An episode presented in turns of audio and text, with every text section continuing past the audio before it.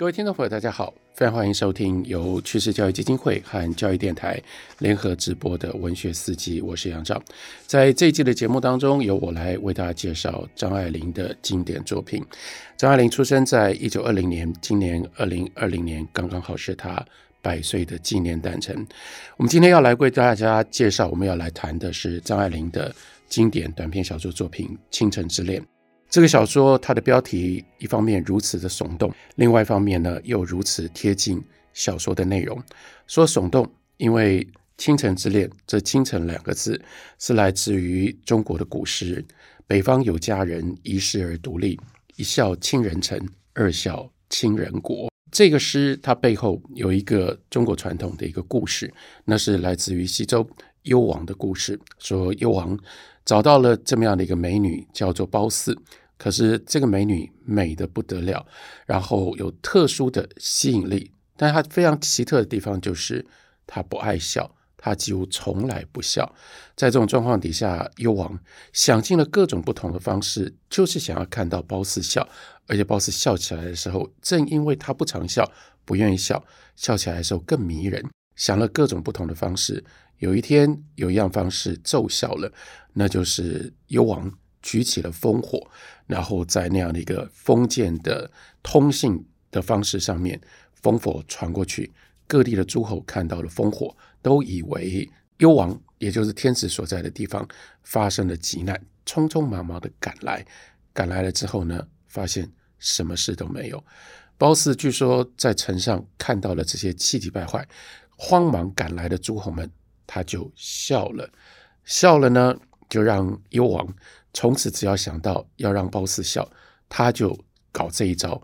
结果，什么叫做一笑倾人城？你看，为了要褒姒一笑，都得让这些诸侯花这么大力气，老远迢迢的来到这里，就不过为了要 amuse 他。另外，二笑倾人国，也就因为这样，到后来呢，诸侯当然不可能再继续幸福。这个像是《狼来了》里面的那个孩子。一次讲狼来了，人家会相信；到第三次再举烽火，没有人要来了。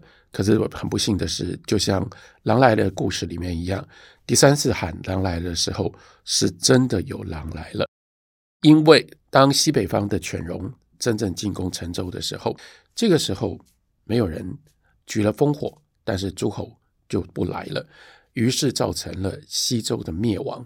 西周灭亡之后，才有平王东迁，才开始了西元前第八世纪的东周。是因为有这样的一段历史，而且这个历史所留下来这么有名的故事，因此一笑倾人城，二笑倾人国是这样来的。这也就记录了一个非常奇特的一个故事，那就是一个女人，她竟然用这种方式介入了历史，而且改变了历史。这当然很夸张，这当然很耸动。在一个现代的小说里面，有可能去写这种一笑倾人城，二笑倾人国，改变历史的一个女人的故事，一个女人的恋爱吗？看起来不可思议，不太可能。但是如果我们读了这个小说，这小说里面却有这么一段话，这段话出现在小说将要结束的地方。他说：“香港的陷落成全了白流苏。”但是在这不可理喻的世界里，谁知道什么是因，什么是果？谁知道呢？也许就因为要成全他，一个大都市倾覆了，成千上万的人死去，成千上万的人痛苦着，跟着是惊天动地的大改革。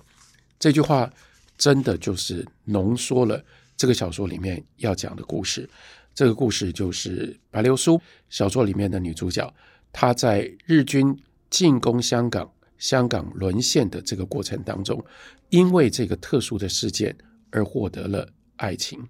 日本军队来的恰到好处，如果早了，如果晚了，可能都不会发生这样的效果。小说里面写出来的这个气氛，真的就是这样，仿佛专门为了要成全白流苏的爱情，所以害香港沦陷了。这当然。不是事实，不是真实的因果，可是这却是人再真实不过的一种强烈的感情、强烈的感受。就是说，当发生的这两件事情，一件事情是香港沦陷，因为香港沦陷，所以当时本来对于白流苏来说，他已经放弃希望的一种爱情的结果，在这样的一个大时代的事件的冲击底下，竟然就扭转回来，而照着他本来所期待的发生了。这两件事情同时发生，这两件事情有着个人因素上面的因果连结，可是这个因果连结在同时发生的时候。主观上所产生的冲击，就想，真的好像冥冥当中有一种什么样的安排，为了要让白流苏得到他要的爱情的结果，香港沦陷了，他应该要为香港的沦陷而负责吗？他跟香港沦陷这样的一个历史的事件，会有一种什么样奇特的关系吗？所以借由这个小说，这种既耸动又平实或者是有明确的标题，张爱玲也就显现出来非常奇特的小说当中的一种历史感。人跟这种大时代、大历史之间，到底会有什么样的关系？在大时代、在大历史当中，我们最常有的一种关系，那就是一种感受，那就是身不由己。你在这样的巨大的力量当中被拨来拨去，被作弄，好像你的生命。就不过就是这个大时代当中的没有人会体会的一个数字，可是，在白流苏的故事里面，他却倒过来，正因为这个大时代的别人的灾难对他来说，竟然是他的解脱，所以他不得不有这种奇特的感觉，感觉到冥冥之中有一种什么样的意志，可是这个意志。又如此的偶然，连他自己没有任何东西是他原来预想，是他自己算计或能够掌握的。所以从这样的一个故事的梗概里面，其实很容易引发出，如果说这个小说有什么样的 moral lesson，有什么样的教训的话，这个教训其实可以非常非常通俗，也必须要非常的通俗，那就是人算。不如天算，这个人算有各种不同的计划，谁会想到？或你怎么可能去抗拒？你怎么可能去预期？如果你预期得到的话，那英国防守在香港的军队就不应该会输得这么惨。没有人预期到日军在这个时候登陆香港，然后呢，把英国人给打败了。这件事情是谁安排的？跟你没有关系。这就是天算，可是我说，如果它就是一个 moral lesson 的话，非常非常通俗，但是不俗的地方，那就是张爱玲在小说里最精彩的，她仔细写出了什么是人算，最后这些所有的人算的算计被天算给推翻了，才更加强了宿命的感觉。这个人算各种不同的。在人际的环境里面，各种不同的算计就贯穿了《倾城之恋》这一篇小说从头到尾。开头的时候，这个小说写的是白流苏这个白家的六小姐，她离了婚回到家，然后呢，她回到家里本来带了钱，可是她带来的钱呢，交给了她的哥哥，然后参与了哥哥的这个投资，但就被哥哥呢给赔光了。以至于这个时候呢，白流苏也没钱了，她又离了婚，没有夫家，没有依靠，本来自己带了钱回来，钱现在也没有了，于是在家里面处境非常的困难，尤其是这个叫三奶奶、四奶奶，也就是白流苏的三嫂、四嫂，他们呢就在这样的一个背景底下，对他冷嘲热讽，这就是大家族当中。本来因为共居，大家住在一起，兄弟都住在一起，所以兄弟的这个妻子也都住在一起，就是所谓的妯娌。妯娌本来就很难相处，可是这个时候呢，白家有一个更麻烦的困难之处，那就是除了有这些妯娌之外，还有一个小姑。可是这个小姑更难处，也就是她处在这个家里面。因为她的地位是不稳固的，或者说他的地位是奇特的，没有这样的一个位置，什么样呢？那是来自于现代的新的处境，才发生了这样的一种困难。她不只是一个小姑，她是一个离了婚回来的小姑。这件事情太新鲜了，或者这件事情太奇特了。另外还有更奇特的，也是来自于这样的一个新的时代环境才会有的。这个小姑不只是离了婚，她是离了婚带了钱回来，所以她跟她的哥哥之间还有这样的一种钱的牵扯。一个呢，他回来到哥哥住的这个地方，要由哥哥跟嫂嫂们来照顾他的生活。当然，这生活里有花费，可是这个花费呢，又不完全是来自于哥哥嫂嫂的这个原来的财产，他自己又带了钱回来。可是这个带钱呢，又不是就像一般商店里面或旅馆里面或餐厅里面，那就算嘛。我住你们一天，我一天给你多少钱？我吃一顿饭，我给你多少钱？这又是家人，因为是家人呢，所以他这笔钱呢，就用投资他哥哥的方式交给了这个家里。可投资又失败了，钱又花掉了，那他这个时候还吃还是不吃？还住还是不住？他哥哥的呢？所以这里面有非常多因为处于新旧之间，所以产生的这种特别的尴尬。所以，我们看看《倾城之恋》，张爱玲是怎么开头的？开头先写这一段，原来跟白流苏还没有上场之前，先这样的一个开场白。开场白就说：“上海为了节省天光，将所有的时钟。”都拨快了一小时，然而白公馆里说，我们用的是老钟，他们的十点钟是人家的十一点，他们唱歌唱走了板，跟不上生命的胡琴。到这里，让胡琴的声音出来。为什么要有胡琴的声音？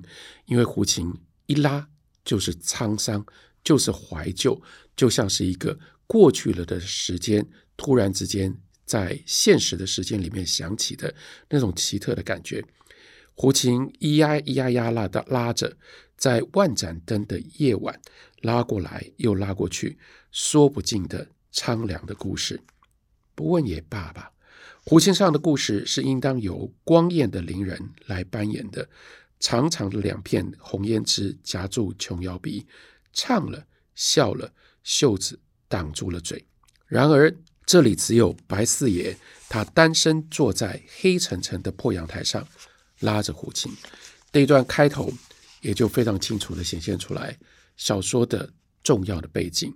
这是新旧之间，这已经是一个新的时代。就像白流苏会离了婚，还带了一笔钱回到家里，这是这样的一个新时代。可是，在白公馆里，他们过的却是旧时间。这个。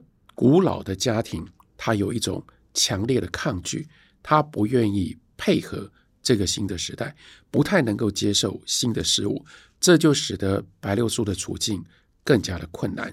一切在这个家里面假装人家的这种日光节约时间不存在，你们要去做你们的十一点，抱歉，我们就是我们的十点，我们照我们自己的步调，我们照我们自己的时代在走。抗拒新，所有的一切要坚持按照旧规矩来，假装这些新的事物不存在。但是白流苏尴尬了，因为白流苏把这个新的时代的新的东西带回到这个原来不想要理会日光节约时间，不想要理会新的世界、新的社会的这样的一个家庭。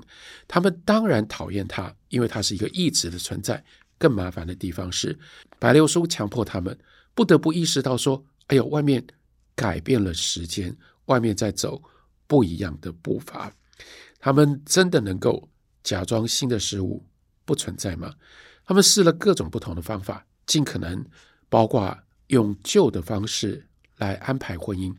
我们就看到小说里很关键、很重要的，一开头的时候，在很晚的时候，楼底下。却门铃响了，这在白公馆是一件稀罕的事情，因为按照从前的规矩又来了。从前的规矩，旧的规矩，晚上绝对不做新出去拜客。晚上来了客，或是凭空里接到一个电报，那除非是天字第一号的紧急大事，多半是死了人。哎呦，家里死了人，或有人死了人来通报吗？不是。接下来后面呢，热闹啊！为什么呢？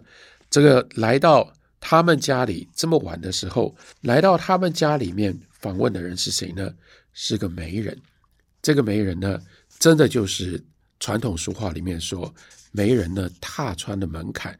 为什么他在晚上深夜还要来？因为要做媒啊，做媒呢就该走几次，就必须要走多少次。这简直像是在老戏里面。配合着刚刚讲到的那个胡琴的声音跟胡琴的气氛，从老戏里面跳出来的一个媒婆的角色。可是，即使是媒婆，都还是感受到这个新时代的变化。媒婆是一个旧角色，可是呢，这个媒婆走到了白家，她就多了一种业务。什么样的业务呢？以前媒婆不需要做这个事，那就是。帮离婚了的这个六小姐找新的婚姻，那虽然是新的状况，可是离婚的小姐也就只好用旧规矩来帮她找可能的婚姻的对象。哎呀，要么要找年纪大一点的，要不然呢，人家是要讨小的，要当姨太太的，要不然呢，就是身体有些什么残缺啦，因此才会到这个时候还愿意娶一个。二十六岁，在那个时候算是年纪很大了，而且结过婚的一个女人，这个婚姻非得要用这种方式，这是旧式概念底下的门当户对。那这就是一个多出来的新的业务。不过媒婆上了门，深夜上门，当然不会主要为了要替白流苏来做媒，她的重点是放在家里的。妹妹的身上，可是呢，帮妹妹就找了这样的一个可能的人家。这个徐太太因为是要说服大家，觉得说：“哎呀，我帮你们找的这个人呢，是一个好的对象，一定要把讲的把那个所有好的东西给堆上来。”我们来看一下，这是范柳原在小说里面第一次出现，他人没出来，他被谈论。然后呢，被思考或者是被评价。虽然他人不在那里，但是这是一个评头论足的场合。用徐太太的话，徐太太呢介绍范柳园是一个什么样的人。这个人呢，徐太太对他的身世一向很熟悉，就一定要强调：哎呀，这是我认识的几十年的人，我不会骗你们。好，这是媒人的说法，所以媒人当然要说。这个人绝对可靠，怎么个可靠法呢？那个范柳园的父亲是一个著名的华侨，有不少的产业分布在锡兰、马来西亚等处。范柳园今年三十二岁，父母双亡。白家众人直问徐太太：“哎呦，这样的一个标准夫婿，到现在还是独身的？”这就是刚刚讲到，这里就产生了一个反讽：这个白公馆不是要假装？他们活在旧时代，他们不要新时代的东西吗。可是这时候，他们用的选择要嫁女儿的婚姻的标准，这绝对不是旧标准。他们觉得范柳原是一个好对象，或者是徐太太要知道这样告诉他们，范柳原会是一个好对象。为什么他会是一个好对象？哎呦，父母双亡啊，所以嫁过去了之后，不用伺候公婆。今年呢，三十二岁，哎，已经不是 youngster，所以已经有家有业，所有在社会上面他已经自己站得非常的稳固，还有产业是分布在西兰、马来西亚，哎呦，不止在中国，还有国际性。你就要知道说，那个想要拒绝新的事物，并不表示他们真的完全不了解外面在发生什么事。只不过，对于外面在发生的这种事情，他们有一种陌生的恐慌跟恐惧，所以才嘴巴硬说这些东西跟我们无关。可是当这件事情到了你的门口的时候，你又清楚明白，哎呦，这叫做好对象啊！所以也就要问说，啊，这么好的对象，不是应该早就被抢走了吗？如果就像你说的，范柳原是这么好的一个对象，为什么还会留到现在呢？哎呀，徐太太要有所解释。媒人媒婆准备好了，徐太太就告诉他们说，范柳原从英国回来的时候，无数的太太紧扯白脸的把女儿送上门来，一定要推给他，勾心斗角，各显神通，大到热闹过一番。但是呢，这一捧却把他给捧坏了。他是一个被女人，尤其是被丈母娘潜在的丈母娘宠坏了的一个男人，觉得有这么多女人给我选，所以他把女人呢看成了他脚底下的泥。由于幼年时代的特殊的环境，他的脾气本来就有点点怪癖，因为他的父母的结合是非正式的。他的父亲一次出洋考察，在伦敦结识了一个华侨的交际花，两个人呢秘密的结了婚。原籍的太太有点风闻，因为怕太太报复，所以呢二夫人始终不敢回国。所以范柳原他还有另外一个背景，他是在英国长大的。虽然大太太有两个女儿，范柳原要在法律上确定她的身份，有种种棘手之处。意思说，即使他大太太没有儿子，但毕竟她是二太太生的，又在英国长大，所以逼着她孤身流落在英伦，曾经吃过一些苦，后来获得了继承权。从媒人的角度来讲，这个继承权关键重要的不得了哦，家业是由他继承的哦，他是。那么样有基础的一个人，